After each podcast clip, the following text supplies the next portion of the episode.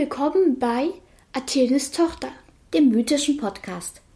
Am Mikrofon Clara und Iris.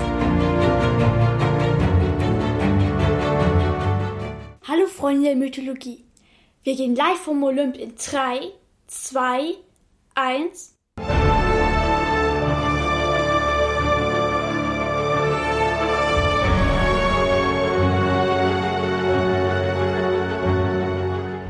Clara, was hast du uns heute für eine Geschichte mitgebracht?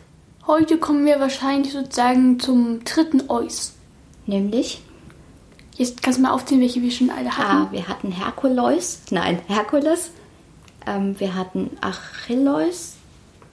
Nein, Odysseus auf jeden Fall. Ja, und wir hatten auch ähm, Perseus. Ah, Und heute kommen wir zu Theseus. ah. Was hat es denn mit Theseus auf sich? Ach, man könnte ihn auch den Räuberschreck nennen. Das hört sich nach einem Helden auf jeden Fall an. Ist relativ, ich mag den Typen nicht. Ich mag gleich kaum griechische Helden, das sind all solche Arschlöcher. Vielleicht sind sie deshalb Helden. Ja, ich will nicht mit dir über irgendwelche philosophischen Fragen diskutieren. Jedenfalls, ähm, es gibt zwar eine Fassung, dass ähm, Theseus ein Sohn Poseidon ist. Ich finde aber die Fassung wahrscheinlicher, dass er der Sohn des Königs von Athen namens Aigeus ist. Und ähm, der einer treusischen Prinzessin namens Aitra. Das sagt dir was, oder? Also die kommt aus Troja ursprünglich. Nein, Treußen. Okay. Das liegt auch irgendwo in Griechenland. Das glaube ich, wenn ich richtig mich erinnere, ist das irgendeine dieser vielen Inseln. Ah, okay. Und was hat das jetzt? Und wie heißt die Prinzessin? Aitra. Und woher soll ich die kennen?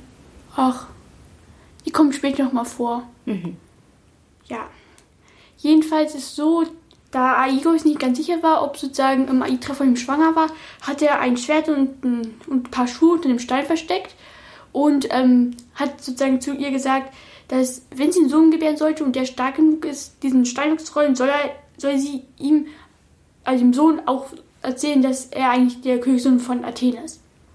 Klein ähm, Theseus wird geboren und nimmt schon in sehr jungen Jahren beispielsweise auch am Argonautenzug teil und auch an der kalydonischen Jagd. Das ist ähm, die Jagd auf das Todesschwein der Artemis. Ah, okay. Der kalidonische Eber. Nein, der heißt noch anders, aber sozusagen, das war in Kal... Ja, doch, in irgendwas mit K... Es war... Das Kalidonische ist ortsbezogen. Ach so. Okay. Kalydonien oder so ähnlich. Also das ist nicht die Geschichte, die wir bei Herkules hatten, sondern das ist die Geschichte, die wir bei in der Artemis-Folge Genau. hatten. Okay, jetzt bin ich wieder dabei. Jedenfalls, ähm, aber als er wieder nach Hause zurückkommt, ist er auch stark genug, halt diesen Stein wegzurollen. Und seine Mutter erzählt ihm, ja, dein Vater ist der König von Athen. Also, bitte tu mir Gefallen und trage auf einen ungefährlichen Seeweg hin. Was macht kleiner Herkules? Und sag noch mal ganz kurz, die wir haben also nicht bei dem König von Athen nee, gelebt. nee, die sind, waren immer noch bei ähm, Aitra zu Hause. Aha. Frag mich nicht, warum. Okay. Okay, also Theseus hat jetzt dieses Schwert unter dem Stein Und die Schuhe. hervorgezogen. Also sind so Wahrzeichen halt einfach. Und seine Mutter will halt, dass er den eher ungefährlichen Weg, Seeweg nimmt, aber der dumme Junge nimmt natürlich den gefährlichen Landweg. Weißt du auch, warum der so gefährlich ist? Nee. Massenhaft Weggelagerer. Ah. Und jetzt kommen wir zum großen Abschlachten der Räuber. Übrigens, kleine Vermerke am Rande, ein paar davon kommen auch in Percy Jackson bzw. Helden des Olymps vor. Okay. Darf ich Bemerkungen dazu machen? Ja. Super. Also als erstes trifft er auf Periphetes, auch genannt der Keulenträger, und zwar bei, bei Epidaurus. Mhm. Und ähm, den besiegt er im Ringkampf und behält dann die Keule als Wahrzeichen. Seine neue Lieblingswaffe.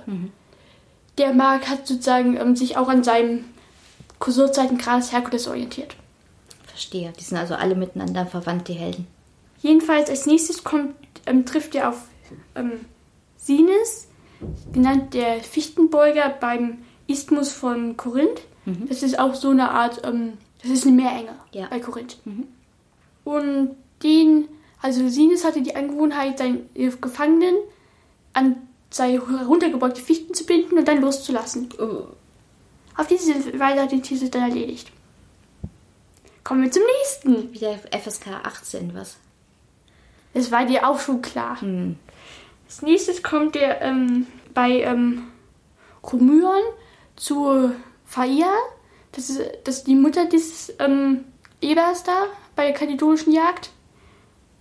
Die übrigens auch eine Tochter von Echidna und Typhon ist, also direkte Monster, ein direktes Monster also. Die meisten Monster stammen übrigens von Typhon und Echidna ab. Ach, kaledonischer Eber, genau. Also die Mutter des kaledonischen Ebers und ja. Danach gab es Schweinebraten, mhm. wenn man es so ausdrücken kann. Achso, übrigens noch ein kleiner Funfact. Periphetes, also der am Anfang, war übrigens ein Sohn des Hephaistos. Mhm. Als nächstes trifft er auf einen Sohn des ähm, Poseidon. Und zwar bei Megara, das ist auch so eine Stadt.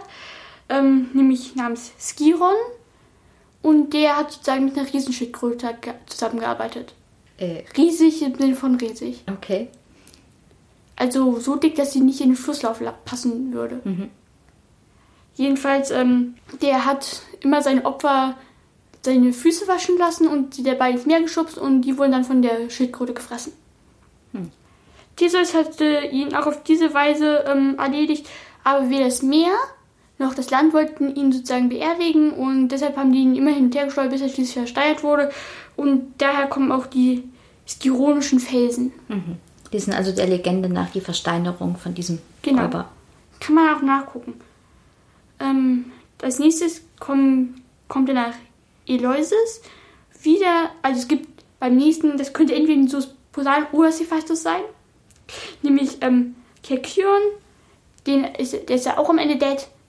Der legt ja einfach alle, der hatte eigentlich keine besonderen Merkmale, wenn ich mich richtig erinnere. Und dann kommt er nach ähm, Irenaeus. Da trifft er auf Prokrustes, das ist so eine Riese, ein Soos Poseidon. Ah, und das ich ist, erinnere mich, das ist, der kommt bei Percy Jackson. Genau. Kommt bei Percy Jackson vor in dem Wasserbettenstudio, oder? Genau der. Zur Erinnerung an alle, die Percy Jackson nicht kennen oder es zu lange nicht gelesen haben. Der hat seine Opfer auf ein Bett gespannt. Wenn sie zu groß waren, überstehende Teile wurden abgehackt. Und wenn sie zu klein waren, wurden sie gestreckt. Unangenehm. Ja. Und jetzt müssen wir nochmal. Und dann kommen wir halt schlussendlich nach Athen. Und ähm, Aigos ähm, erkennt ihn offiziell seinen Sohn an. Jetzt müssen wir einen kurzen Zeitsprung machen.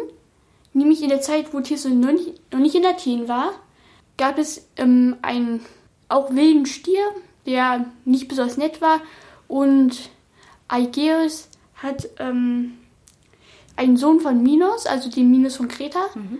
ähm, ausgeschickt, um den Stier zu töten. Hat es leider nicht geschafft und seitdem vor hat, musste Athen alle neun Jahre ähm, sieben junge Männer und sieben junge Frauen ähm, als Tribut nach Kreta schicken für Minotaurus. Ich glaube, die sagt Minotaurus, darfst du mal wiederholen? Ach, ich weiß es nicht so genau. Ich weiß nur, dass der Minotaurus ist halb Stier und halb Mensch, oder? Und lebt in einem Labyrinth. Ja.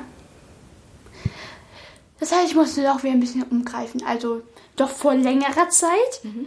ähm, sollte bekam Minos einen Stier zugesandt, dem der Poseidon opfern sollte. Das hat er aber nicht gemacht. Und dann gibt es zwei Varianten. Entweder hat sozusagen sich dieser Stier mit ähm, der Königin gepaart oder Poseidon in Form eines Stiers. Jedenfalls ist aus dieser Verbindung der Minotaurus entstanden. Ah, das hatten wir aber schon mal in einer Episode, oder? Kann das sein? Ja, aber ich habe es mal irgendwann erzählt. Jedenfalls ähm, hat ähm, dieser dann irgendwann auch angefangen, Menschenfleisch zu essen hat als erstes natürlich sozusagen ähm, sein Personal angefangen zu fressen. Und dann hat, ähm, und dann hat Minos Daedalus, ein sehr berühmter ja, Erfinder aus Griechenland, einfliegen lassen. Einfliegen lassen. Einschiffen lassen. Besser. Naja, das ist ja sehr lustig, weil. Achso, okay. Dazu kommen wir noch. Ach so. Okay. Diesen Schwenk nehmen wir bei Titus auch noch mit. Okay, dann los weiter. Aber jetzt erstmal der Minotaurus hat Daedalus ja. einfliegen lassen. Minos. Minos hat Daedalus einfliegen lassen. Daedalus. Daedalus. Und der hat dann dieses Labyrinth entworfen. Mhm. Und ja, da wurde dann der Minotaurus eingesperrt und von oben wurden dann die Opfer reingeworfen. Toll. War halt so, oder was? Ja, entweder wurden sie gefressen oder war schon, weil sie aufgekommen sind, tot. Mhm. Jedenfalls, ähm, und Daedalus wurde dann auch gezwungen, auf der Insel zu bleiben. Mitsamt seinem Sohn Ikarus. Hm. Zudem kommen wir auch noch gleich sozusagen zur Sage von Daedalus und Ikarus. Aber Jetzt erstmal, was hat das jetzt mit Theseus zu tun? Naja, jedenfalls war es so, Theseus ist ähm, zur Zeit angekommen, als das dritte Mal dieser Tribut ausgeliefert worden sollte. Und er hat sich dann mit auf das Schiff begeben, um halt diesem Tribut vorher ein Ende zu setzen. Mhm. Ähm, hat sich dann sozusagen, hat dann mit Hilfe der Königstochter Ariadne, mhm. ähm, also die hat ihm den Faden der Ariadne gegeben. Und damit konnte er sich im Labyrinth orientieren, hat dann den Minotaurus getötet. Und zwar, man muss so sehen, der Minotaurus war unverletzlich. Also man hätte ihn nicht einfach so töten können. Mhm. Und wie hat Theseus das dann angestellt? Hat ihm das Rückgrat gebrochen. Okay, FSK 18, weiter. Hätte ihn nicht auflisten können, aber er hätte ihm das Rückgrat mhm. gebrochen. Mit seiner Keule. Mhm. Die er ähm, von Periphetes, dem Keulenträger, gewonnen mhm. hat. Alles macht Sinn, Mama. Jedenfalls ähm, ist er dann, musste er dann fliehen mhm. und hat dann Ariadne und deren jüngere Schwester Phaedra mitgenommen und hat dann, weil er so ein scheiß Arschloch war und sich dann sozusagen in die Schwester verliebt hat, Ariadne auf Na Naxos, oder? Naxos, genau, sitzen lassen, wo sie dann ähm, von, ja, Poseidon sag schon, Dionysos sozusagen gefunden wurde und dann zu seinem unsterblichen Gemahl gemacht wurde. Das hatten wir aber auch schon in der Dionysos-Folge angesprochen. Da hatten wir wahrscheinlich auch schon Theseus ein kleines Stück mitgenommen. Jedenfalls ähm, war es dem aber noch nicht genug. Well, soll ich jetzt noch kurz den Schwenk zu Darius und Icarus machen? Mhm. Dazu muss man noch mal sozusagen zu einer Zeit ausholen, ähm, bevor Daedalus nach ähm, Kreta geholt wurde. Nämlich hatte er auch noch einen Neffen namens ähm, Persiak, so, so ähnlich. Und ähm, der war halt auch so ein kleiner Finder und hat ähm, vor seinem Onkel damit angegeben. Und ja, der Onkel war kein so netter dann. Okay. Soll ich es erzählen oder schneidest du es sowieso raus? Vielleicht kannst du es ja für schwachen Gemüter ein bisschen nicht so ganz streng erzählen. Äh, jedenfalls, ähm, die beiden waren oben auf der Akropolis und ähm, Daedalus hat seinem Neffen etwas zugeworfen und hat vielleicht eventuell absichtlich vorbeigeworfen und eventuell ist der arme Junge dann äh, gestolpert und der Rest kann man sich denken. Hm, die Akropolis ist ziemlich hoch und steil. Ja. Naja, jedenfalls war Daedalus dann verflucht. Jetzt kommen wir zu Daedalus und Icarus. Hm. Icarus war nämlich der Sohn von Daedalus und ähm, die beiden wollten fliehen, weil sie wollten halt kein... Die wollten nicht mehr auf Kreta bleiben, weil Minos war stinksauer. Sein Minotaurus wurde getötet. Übrigens, Minotaurus ist, ähm, kann man auch, ist lateinisch und heißt so viel wie Stier des Minos. Mhm. Und ähm, dann hat Daedalus ähm, Flügel entworfen, indem er Federn von ja, Seevögeln mit Wachs zu riesigen Flügeln verarbeitet hat. Mhm. Und damit. Also das Wachs war dann sowas wie der Kleber im Prinzip. Genau. Mhm. Damit sind die dann ja geflüchtet, aber da ist Icarus dann durch ihn, weil der das verflucht war, ähm, ja, zu hoch geflogen und die Sonne hat das Wachs geschmolzen und ja. Hm. Daedalus hat dann, ist dann auf einer Insel gelandet, wo dann auch ähm, Icarus angespült wurde. Hm, wie traurig. Und seitdem ist er auf dieser Insel geblieben. Hm. Aber jetzt kommen wir sozusagen zurück zu ähm, Theseus. Der hatte nämlich ähm, Phaedra geheiratet und hat wahrscheinlich auch ein paar Kinder, aber das ist nicht so überliefert. Beziehungsweise mich hat es nicht interessiert. Mhm. Und, ähm, aber es aber, ähm, Theseus. Oh nee, warte, ähm, ach stimmt, warte. Achso, ähm, Phaedra ist dann übrigens auch, glaube ich, in irgendeiner Krankheit gestorben. Mhm. Und dann hat Theseus sich mit ähm, einem seiner Freunde aufgemacht und hat dann Helena, die zu dem Zeitpunkt übrigens erst zwölf war, entführt. Die trojanische Helena. Ja. Die hatte also schon ein bisschen Übung mit dem geführt werden. Nein, es war sozusagen noch davor. Ja, ja. Aber sie hatte bevor, kurz bevor der Trojanische Krieg ausbrach schon ein bisschen Erfahrung mit ja. entführt Jedenfalls, ähm, er hatte die dann auch bei ähm, seiner Mutter abgegeben, die auf sie aufpassen sollte, mhm. nämlich Aitra. Und ähm, sein Freund wollte dann Persephone heiraten. Die Persephone. Okay. Königin der Unterwelt. Ja, ja, aber die war doch schon mit äh, Hades verheiratet, oder? Okay, ich frag nicht.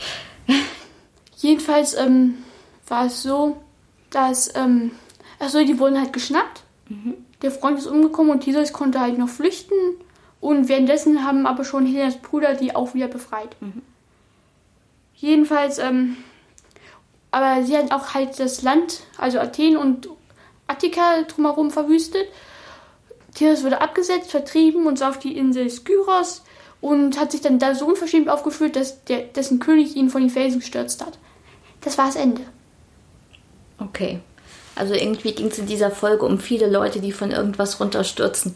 Nun, so ist es halt mit der Schwerkraft. Ja, und daher, damit kann man beweisen, Newton war nicht der Erste, der dies rausfand. Bloß leider konnten diese Leute das dann nicht immer wieder aufschreiben. Okay. Und wir lernen auch, mit den Helden nimmt es nicht immer ein gutes Ende, oder? Nehmen wir einen Helden mit gutem Ende? Ich weiß nicht. Also ich nehme an, wir hören in der nächsten Episode nochmal was über Helden. Vielleicht geht es bei denen besser aus. Relativ, also den einzigen mit Happy End ist eigentlich wirklich, naja, Odysseus minimal und halt Perseus. Okay. Aber wir sind gespannt, um was es in der nächsten Episode geht. Genau. Bis dahin, tschüss. Das war Athenes Tochter. Bis zum nächsten Mal und bleibt auf unserer Seite des Stücks.